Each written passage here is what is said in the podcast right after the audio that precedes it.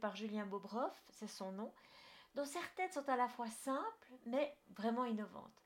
Alors j'ai cherché l'adresse email de Julien Bobroff et je lui ai écrit. Moins d'une heure plus tard, il me répondait positivement. Et il a accepté de venir sur le plateau virtuel, bien sûr, de Pédagoscope. Je le remercie chaleureusement. J'ai commencé par lui demander de nous dire qui il était et comment il enseignait. Bienvenue dans cet épisode.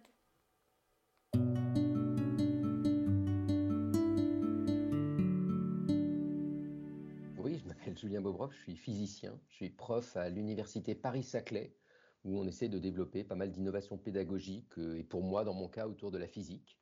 Et puis j'anime une équipe de recherche sur les questions de vulgarisation et d'enseignement de la physique.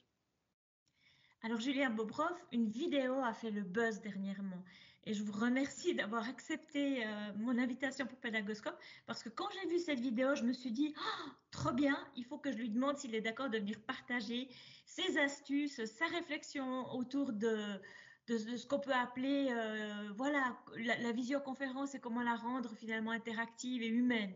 Alors est-ce que vous pouvez nous dire un petit peu plus? Ah oui, alors cette vidéo, ça parlait d'un petit point particulier du genre de choses qu'on a pu développer depuis le début du premier confinement, c'est la question des brise-glaces. Hein, ce, truc un peu difficile en début de séance, euh, qu'ont connu un peu tous les profs qui enseignent en confinement euh, depuis quelques mois maintenant, euh, qui est d'avoir ben, un mur noir face à soi. C'est-à-dire que les étudiants en général n'ouvrent pas leur webcam spontanément. C'est compliqué de leur demander, on rentre un peu dans leur intimité. Et donc on a ce truc de solitude infinie du prof face à sa webcam tout seul qui va devoir parler une heure, deux heures, trois heures, une journée entière dans ce cadre-là. Donc nous on s'était demandé comment essayer de sortir de ça. Et on a essayé de trouver toutes les solutions possibles en brainstormant entre nous. Hein, vraiment, on n'a aucune expérience spécifique là-dedans sur comment essayer de décoincer un peu ce dialogue euh, et remettre un peu d'humain dans la discussion avec les étudiants et pourquoi pas leur faire ouvrir leur webcam. Donc voilà, l'idée c'était recenser un peu entre collègues toutes les idées qu'on pouvait avoir bah, de petits brise-glaces, hein, ce qu'on connaît bien dans le monde habituel, mais transformé dans le monde numérique à distance.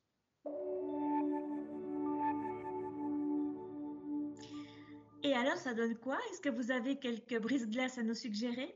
Oui, alors plein de, petites choses. Le plus simple peut-être possible, c'est juste de poser des questions euh, auxquelles on répond par oui ou par non. Hein, est-ce que vous avez pris un café ce matin? Vous ouvrez la webcam si c'est oui, vous la fermez si c'est non. Est-ce que vous avez pris du thé ce matin? Est-ce que vous dormiez encore il y a 30 minutes? Ce genre de questions. Puis après, on demande aux étudiants eux-mêmes de poser des questions comme ça à l'emporte-pièce et chacun répond en ouvrant ou fermant la webcam. On peut imaginer aussi euh, de faire des petits challenges, euh, juste histoire de se bouger un petit peu, de sortir un peu de son ordinateur. Donc euh, ramenez-nous un objet d'une certaine couleur d'ici 30 secondes, ou ramenez l'objet le plus moche de chez vous d'ici une minute. Donc tout ça, ça peut sembler vraiment des petits gadgets, et c'est des petits gadgets, il hein, faut être honnête, mais ça permet de se décoincer un peu, de s'échauffer en quelque sorte, avant de passer à des choses plus sérieuses. On peut aussi s'amuser à travailler ensemble sur une image, par exemple. C'est-à-dire qu'on va mettre par WooClap ou par n'importe quel logiciel de ce genre-là une image commune, par exemple la carte du monde, et chacun doit cliquer où est-ce qu'il rêverait d'aller en vacances. Donc ça permet juste voilà, de voir apparaître toutes les réponses en direct, ou euh, je sais pas, mettez dans euh, la conversation de votre visio votre chanson du moment. ou encore, j'en sais rien, préparer un petit quiz, ou préparer des petits challenges, ou faire une photo de groupe. C'est tout bête, mais la photo de groupe, ben, c'est une manière d'obliger les gens à, ouvrir la webcam. On peut imaginer du dessin collectif. Ça, ça marche très bien aussi. C'est-à-dire qu'on va partager un tableau blanc, ce qu'on peut faire par exemple, je sais pas, sous Zoom, sous Collab, ou sinon il y a plein de tableaux blancs numériques gratuits. Et donc on est tous sur un tableau blanc. Évidemment, la propriété de ça, c'est qu'on peut tous dessiner ensemble. Et là, c'est intéressant parce que c'est un truc qu'on peut pas faire en présentiel, à se mettre à, à 30 ou 40 sur un tableau. Là, on peut. Évidemment, ça part rendu n'importe quoi mais on se donne une contrainte. Tiens, euh, ça serait quoi euh, bah, Par exemple, on va dessiner sur la lumière, si la lumière c'est le sujet du cours du jour, ou on va, je sais pas, dessiner euh, la fac idéale, et on va tous devoir dessiner ensemble. Donc évidemment, ça demande une certaine discipline collective, et puis ça crée voilà de, la rigolade. Là, il n'y a même pas besoin d'ouvrir de webcam, et ça crée des petits moments originaux. évidemment, il ne faut pas que ça prenne sur le cours entier, et puis il ne faut pas que le cours derrière soit hyper ennuyeux et classique, parce que là, il y a évidemment une dissonance qui ne va pas être agréable pour les étudiants. Donc si on les a emmenés dans ces petits échauffements et ces petites choses ludiques et interactives, il faut rester dans un, une démarche un peu interactive, y compris dans le cours qui va suivre.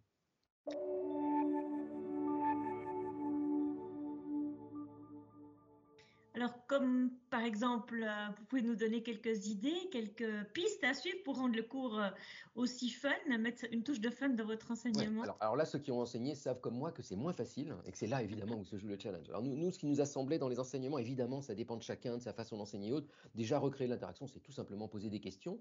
On peut répondre aux questions sur la conversation, là encore. Hein. Le chat, c'est un truc dont on l'habitude, nos étudiants.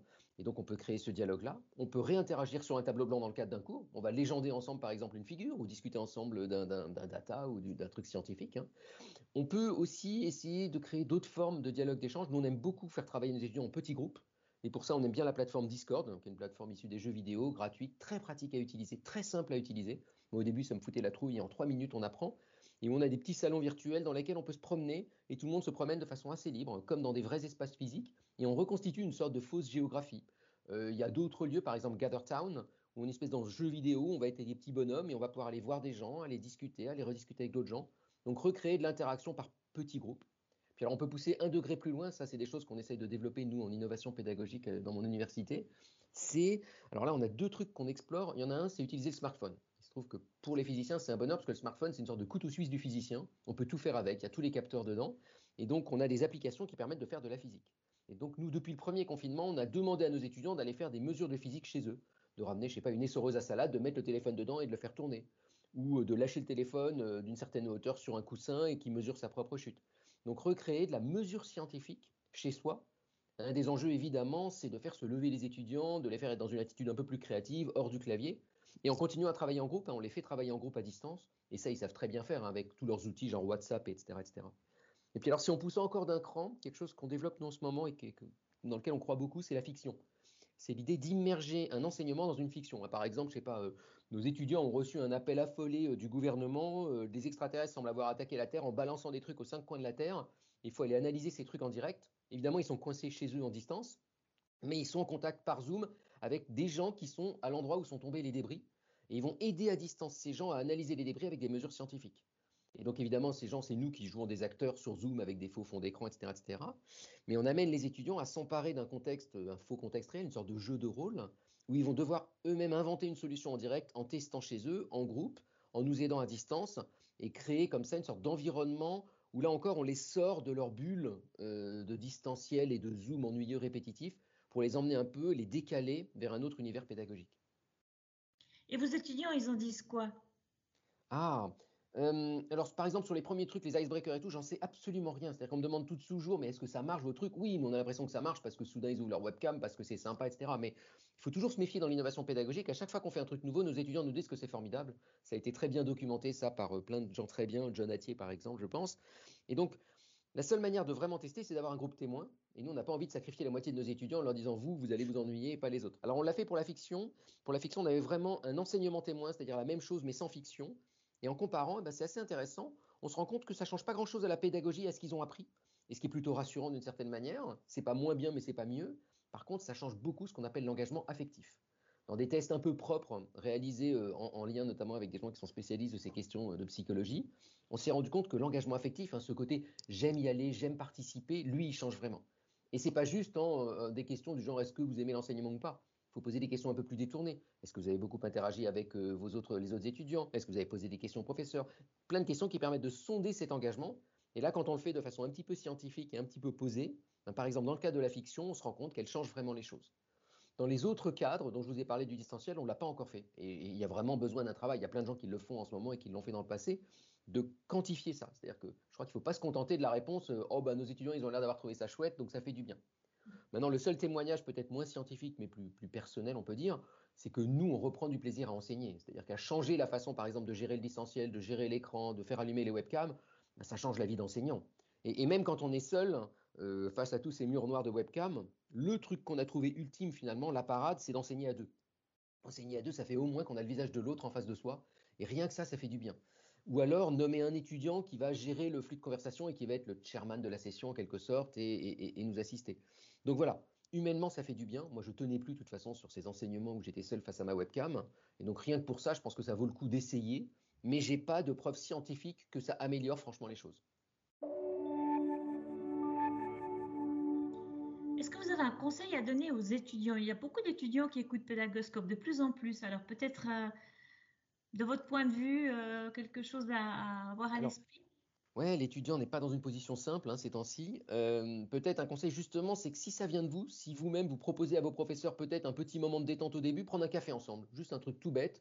On vient cinq minutes avant le cours et on peut dire que la webcam et le Zoom est allumé 5 ou 10 minutes avant le cours et ceux qui veulent peuvent venir pour discuter le coup autour d'un café. Et bien ça, le professeur peut y être ouvert parce que ça lui réduit forcément son, temps de cours et ça permet peut-être de créer des lieux d'échange où on peut dire aussi ses souffrances, ses problèmes, ses problèmes techniques et autres. Si on est gêné par la webcam, on peut le faire en audio. Après tout, euh, eh ben, se faire un coup de fil café, ça peut marcher très bien aussi. Tous les gens qui utilisent Discord, notamment chez les étudiants, savent bien la force du salon vocal. Donc voilà, donc peut-être du point de vue de l'étudiant, aller proposer à son prof ou à ses profs des petits moments d'échange, leur proposer aussi de faire des pauses plus souvent. Les profs se rendent pas compte, ils restent sur leur schéma ancien de cours ininterrompus. On sait bien qu'il faut plus de pauses et pour éviter ce qu'on appelle la Zoom fatigue. Et donc voilà, donc peut y avoir un dialogue qui peut se créer entre les étudiants et les profs. Il faut savoir que du point de vue des profs, donc de mon point de vue à moi, le plus dur, c'est l'absence de dialogue. Le plus dur, c'est cette absence de retour quand on dit alors ça s'est bien passé et on a deux, trois oui sur le chat qui apparaissent en direct. Et donc voilà, on n'en a aucune idée, on n'en a aucune appréciation. Et donc essayez de créer ce moment de dialogue avant ou après le cours. Alors moi, je conseille plutôt avant ou pendant, parce qu'après, on a envie de passer à autre chose, pour pouvoir discuter de comment améliorer les choses. Et puis un autre conseil peut-être, alors pour les profs aussi, pour les élèves, pour inciter leurs profs, c'est changer ce qu'on montre visuellement. Échapper au PowerPoint statique donc nous, on a beaucoup travaillé là-dessus, et là encore, en utilisant des outils qui n'étaient pas les nôtres, qui étaient les outils du monde du jeu vidéo, notamment OBS. Et en découvrant OBS, moi j'ai fait un petit tuto en ligne qui dure 5 minutes, ça a changé notre vie. C'est-à-dire que soudain, on ne se montre pas juste derrière un PowerPoint avec une voix off, soudain on a une deuxième webcam avec notre smartphone, soudain on réalterne et on a le PowerPoint en plan complet, soudain c'est nous en plus petit, soudain, etc., etc. Et donc ça va créer une dynamique bah, que connaissent bien les gens de la télé et du cinéma, qui fait qu'on échappe au statique.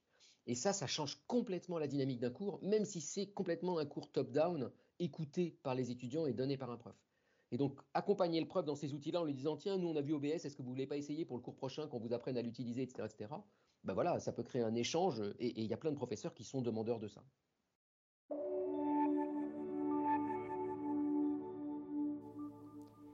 Oui, échapper au PowerPoint classique qui peut être mortel pour les étudiants, échapper à cette posture statique avec euh, des petits trucs euh, finalement assez simples.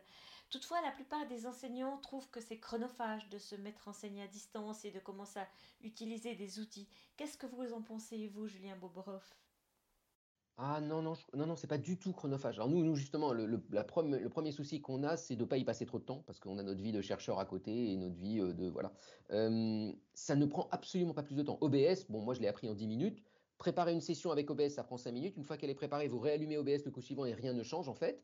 Et c'est juste pendant le cours de cliquer en direct sur ben, je me veux en, en, plein écran, puis soudain je veux mon PowerPoint, puis soudain je me veux sur la moitié de l'écran et tout. Ça ne change absolument rien au temps de préparation du cours. Pareil pour les icebreakers, ça consiste juste à lire la liste. On a fait une liste en ligne de tous ces outils-là et vous allez juste cliquer l'icebreaker que vous voulez en direct, en improvisant. Si ça vous demande beaucoup de temps en plus, ça n'a pas de sens. Hein. L'idée, c'est pas de rajouter du temps au temps, euh, surtout vu qu'on sait que c'est épuisant euh, physiquement, même si on fait le même temps d'enseignement. Donc l'enjeu pour nous, dans tous les outils qu'on développe, c'est de pas rajouter beaucoup de temps. Alors bien sûr, si on part dans des scénarios plus complexes de fiction, de smartphone, etc., etc., oui, là, il faut y passer un peu de temps, il faut s'investir comme tout investissement pédagogique. Maintenant, mon expérience à moi, c'est que dans ces temps compliqués d'enseignement où on se déprime très très vite, nous en tant qu'enseignants, à nouveau à passer des heures sur ces visioconférences, ben, tout ce qu'on peut faire de nouveau, ça nous fait énormément de bien à nous. Et même si on y perd un petit peu de temps, le temps qu'on y gagne psychologiquement nous libère, à mon avis, nous fait finalement gagner beaucoup d'efficacité et de temps par ailleurs. Parce que quand on sort d'une, même une demi-journée d'enseignement, on est épuisé et on fait plus rien le reste de la journée. Alors que quand on a un enseignement plus interactif, plus convivial, plus humain, eh bien à mon avis, on est plus efficace après pour son propre travail. Alors pour les auditeurs qui écoutent Pédagoscope, les liens seront mis sur la page internet euh, de, l'épisode de ce jour. Euh, Julien Bobroff euh, nous a envoyé tous les liens que nous mettrons à votre disposition. Je le remercie d'ailleurs pour cela.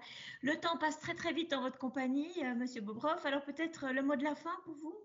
Oh, J'ai aucun mot de la fin. Je suis très mauvais pour les mots de la fin. Le mot de la fin, si si peut-être quand même, c'est essayer, tentez votre chance, essayez un de ces outils-là, OBS ou Discord ou un icebreaker tentez votre chance. Après tout, la plupart des, enfin, tous les cas dans mon monde, les enseignants sont aussi chercheurs en même temps.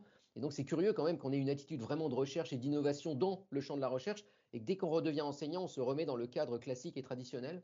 On peut dire qu'un des très rares avantages de cette crise sanitaire, c'est de nous obliger à sortir de notre zone de confort et pourquoi pas apprendre d'autres façons d'enseigner qui nous resserviront aussi après le Covid.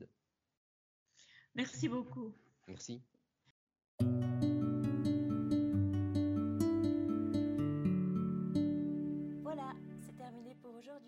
Un grand merci d'avoir écouté cet épisode. J'espère que le format vous a plu. Si oui, dites-le moi avec 5 étoiles ou même un petit cœur sur iTunes.